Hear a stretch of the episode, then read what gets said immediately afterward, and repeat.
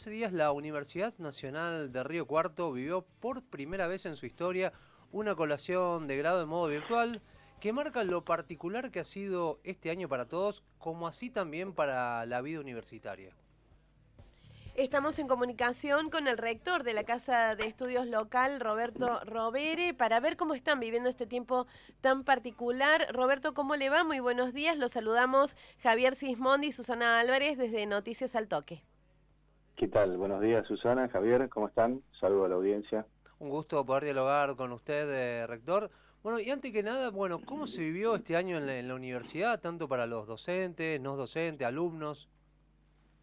Bueno, eh, creo que un año, un año difícil y complejo, eh, como para todos, ¿no? Pero fundamentalmente en la universidad pensemos que cuando iniciamos eh, el tema del aislamiento por allá por mediados de marzo. Es justo el, es un momento crítico en la universidad porque es el inicio prácticamente del cursado de todas las materias, un inicio fuerte de, las actividades académicas. Y bueno, justo en ese momento de, del inicio, eh, la interrupción abrupta, sin duda, eh, el tener que, bueno, aislarse y dejar solamente actividades esenciales, básicamente lo que es guardia, eh, lo que es cuidado de, animales y algunos laboratorios, básicamente esto. Y bueno, y a partir de allí ver de qué manera adecuarse, que esto un poco eh, también en vinculación con el ministerio, con el sistema universitario, eh, se recurre de alguna manera a, los medios virtuales como una alternativa para poder asegurar y garantizar eh, básicamente el cursado de materias, ¿no? que es lo que garantiza de alguna manera la, no pérdida del año. Es decir, la posibilidad de estar brindando las materias para que los estudiantes cursen. Y bueno, pero hay un, montón de actividades también que se vieron interrumpidas. Entre ellas, por supuesto, actividades también de exámenes que se realizaban en esos meses, eh, los meses de julio y, bueno, y después a lo largo del año hay, hay turnos de exámenes especiales que se vieron interrumpidos. Por supuesto también, más allá de poner la actividad virtual, eh, significó eh, la posibilidad solamente de actividad de tipo teórica. Muchas otras actividades prácticas, como algunas carreras que tienen actividad campo, eh, actividades con, animales, eh, salidas a, la industria, eh, a, recorrer distintos establecimientos, cuando todo eso se vio, por supuesto, interrumpido incluso hasta la fecha de hoy. Y bueno, afortunadamente la universidad venía trabajando hace varios años con unas plataformas propias de, de vinculación y para poner en disponibilidad el material eh, de docencia para los estudiantes, que es una plataforma denominada Evelia UTI, a través de las áreas de informática que tiene la universidad. Y, bueno, fue uno, una de las posibilidades que tuvimos, por supuesto, eh, orientar todo el esfuerzo hacia ello, eh, tratar de potenciar al máximo esta tecnología. Eso significó, por supuesto, adquisición de nueva tecnología que nos permitiera una agilidad en la transmisión de datos porque obviamente la demanda, eh, digamos que, fue muy superior, más de 10 veces superior a la que se venía realizando. Entonces, este, bueno, afortunadamente pudimos con esto, más allá de los defectos y los problemas que siguen habiendo de conectividad, que es, es un problema común en todo el sistema, pero de todas maneras, bueno, pudimos de alguna manera con esto, con el trabajo y un esfuerzo grande de docentes, porque hubo que trabajar en, reordenar las materias que se daban en un formato presencial a una forma virtual que requiere otras condiciones. Eh, también una adaptación para los estudiantes a estos formatos. Y bueno, eh, fue un, aprender también ¿no? de, todos y un gran esfuerzo para, para poder hacer que estos eh, sistemas nuevos nos permitan poner en disponibilidad todo el conocimiento que se requiere para, para lo básico del cursado de las asignaturas. Robert, ¿se está pensando en alguna forma de compensar esta forma de conocer, sobre todo en las asignaturas que mm, eh, tienen la modalidad y requieren de la modalidad práctica y que han sido las más difíciles? De, adaptar a esta época, en compensar en el año que viene esta, no sé si decir deficiencia o, carencia, bueno, que impuso la pandemia? Bueno, mira, eh, en general cuando uno había terminado de cursar la, o, o con el cursado de las primeras del primer cuatrimestre y haciendo un análisis de esas materias, uno tenía la expectativa en ese momento de poder iniciar en el segundo semestre algún grado de presencialidad que permitiera eh, priorizar justamente la recuperación de esas materias que quedan pendientes, ¿no? Esas materias que quedan pendientes desde el punto de vista de su actividad práctica, nada más. Que, por supuesto los docentes consideren que son esenciales. Obviamente la situación en la que estamos hoy ya, como vos decís, un poco genera una expectativa más a futuro, pensando si eventualmente uno pudiera cambiar las condiciones de, trabajo, las posibilidades de reunión este, hacia fines de año y si no prácticamente es pensar en retomar también eh, los primeros meses del año que viene eh, con, por supuesto, con protocolos, porque sin duda vamos a continuar trabajando con, protocolos eh, de seguridad desde el punto de vista de las normas sanitarias que están establecidas ministerialmente, eh, pensar en algún grado de presencialidad que permita justamente cerrar esos, eh, esos cursos o esas materias que se han ido dando a lo largo de este año, primero y segundo cuatrimestre, priorizarlas, eh, lo cual implica también, pensemos que hay grupos de estudiantes que por ahí cursos que son a lo mejor de 40, 50 estudiantes y hay cursos que son de 100 y otros que son de 200 o 300 estudiantes. Entonces, esto de imaginar, por ejemplo, el aula mayor de la universidad repleta de estudiantes en una clase, eh, obviamente va a ser una imagen que va a demorar, uno no sabe hasta cuándo, ¿no? Poder volver a, esa, a ese estado de situación. Entonces hay que pensar que las clases prácticamente van a continuar en formato virtual, la mayoría, y dejar para la presencialidad actividades prácticas que requieren trabajar en laboratorio, a campo, como te decía, o algún tipo de salida. Y por supuesto esto en el marco de protocolos. Y bueno, e, es esto lo que estamos pensando, lo que estamos imaginando. Eh, justamente se ha aprobado en el Consejo Superior ayer eh, lo que es el cronograma de actividades para el próximo año, con el ingreso, un ingreso que va a ser también retardado de alguna manera, porque vamos a tener los jóvenes que vienen desde el nivel secundario, que como ustedes ya saben, eh, probablemente muchos estén terminando en diciembre, pero no todos, y una gran parte de los chicos van a estar terminando en febrero y marzo. Esto significa que no, van no vamos a poder iniciar a lo mejor con las actividades de, del inicio eh, de, actividad, eh, de la actividad universitaria de los este, ingresantes en los primeros meses, sino que esto se va a ver desplazado quizás un poquito más tarde y bueno, eso también significa, y de hecho se ha estado trabajando en ello, una, una reestructuración de lo que es el calendario para el año que viene. Y bueno, hay que ir adecuándose, tratar de dar las mejores posibilidades. Sin duda hay muchos inconvenientes. Estos métodos virtuales, ustedes saben, también deja grandes baches que tienen que ver con los problemas de conectividad.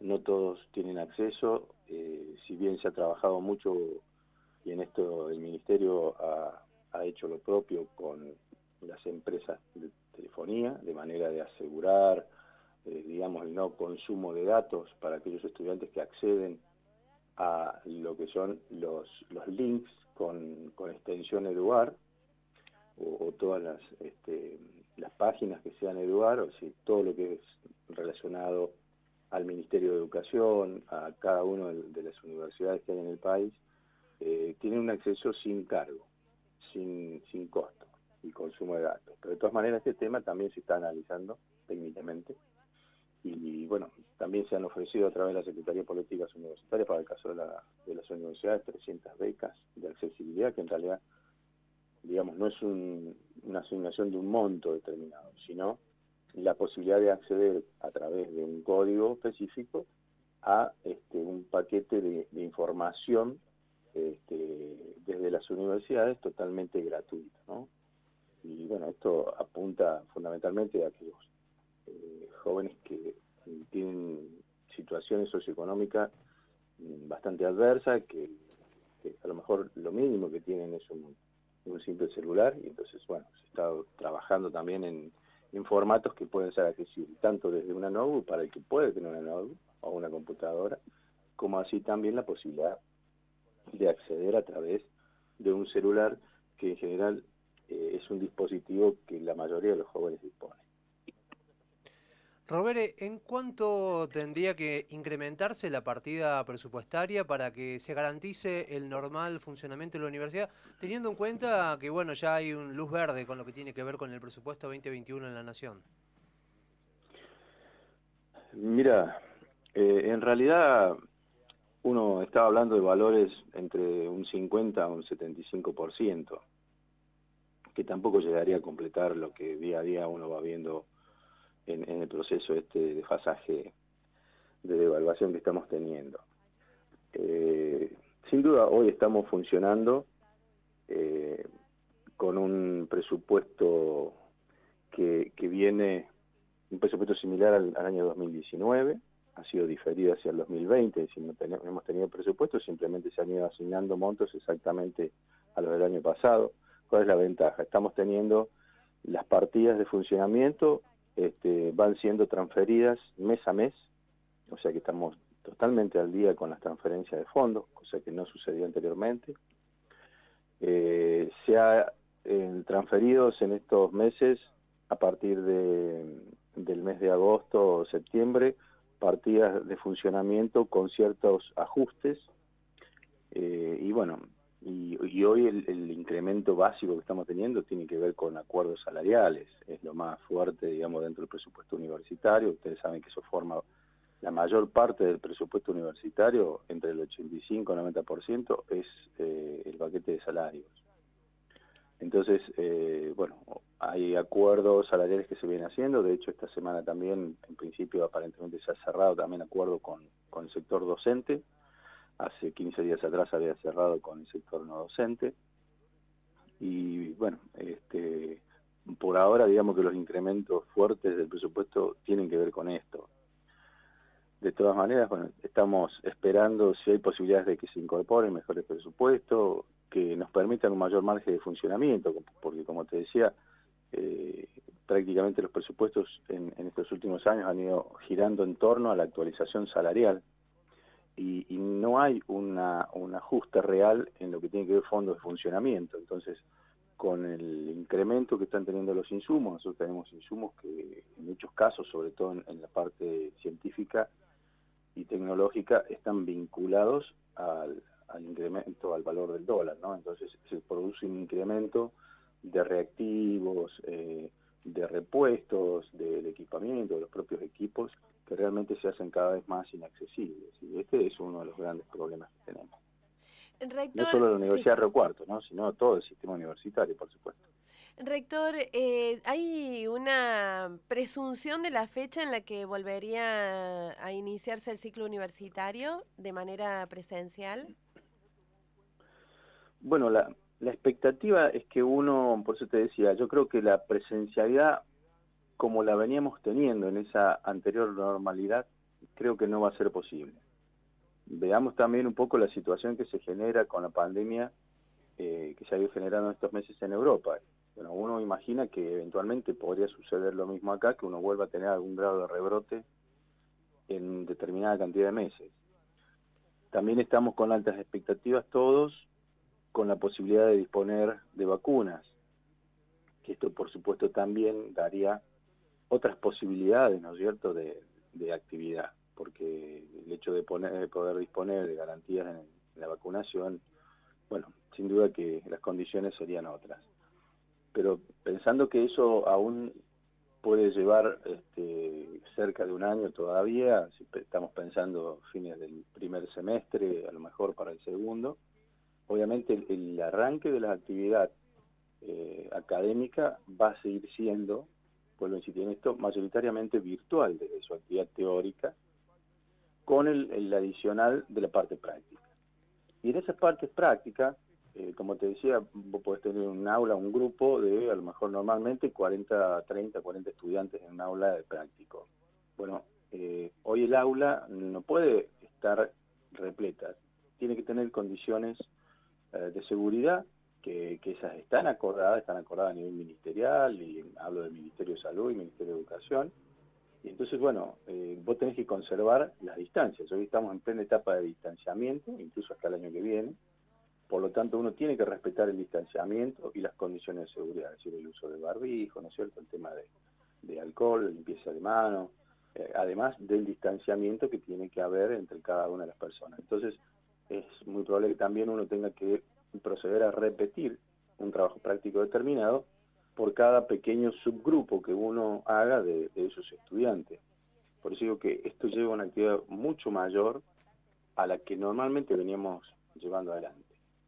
Lo mismo sucede con el tema de exámenes. El tema de exámenes, en, las modalidades eh, de examen oral, normalmente eh, un estudiante puede demorar de media hora a una hora, una hora y media, dependiendo de las características del examen. Si pensamos en promedio de una hora, eh, una mesa examinadora no puede evaluar más que un alumno por hora. Un alumno por hora, ponele que hagas ocho horas de trabajo, no vas a poder evaluar más de ocho estudiantes en el día. Entonces al día siguiente, dependiendo de la cantidad de estudiantes que vayan a rendir, tenés que darle continuidad a esa mesa de exámenes. Y eso puede significar varios días de exámenes y no eventualmente en un día como muchas veces se realizaba en forma presencial. Porque las condiciones son otras, porque tenés que ver que, bueno, que el estudiante se pueda conectar, que tengan buena conexión, buena vinculación desde el estudiante a la mesa examinadora, que se pueda trabajar el examen, que no se interrumpa la conexión. Entonces son otras las condiciones que median, digamos, para que uno tenga las mejores condiciones, ¿no es cierto?, para esa toma de examen. Entonces esto también, todo esto involucra tiempo.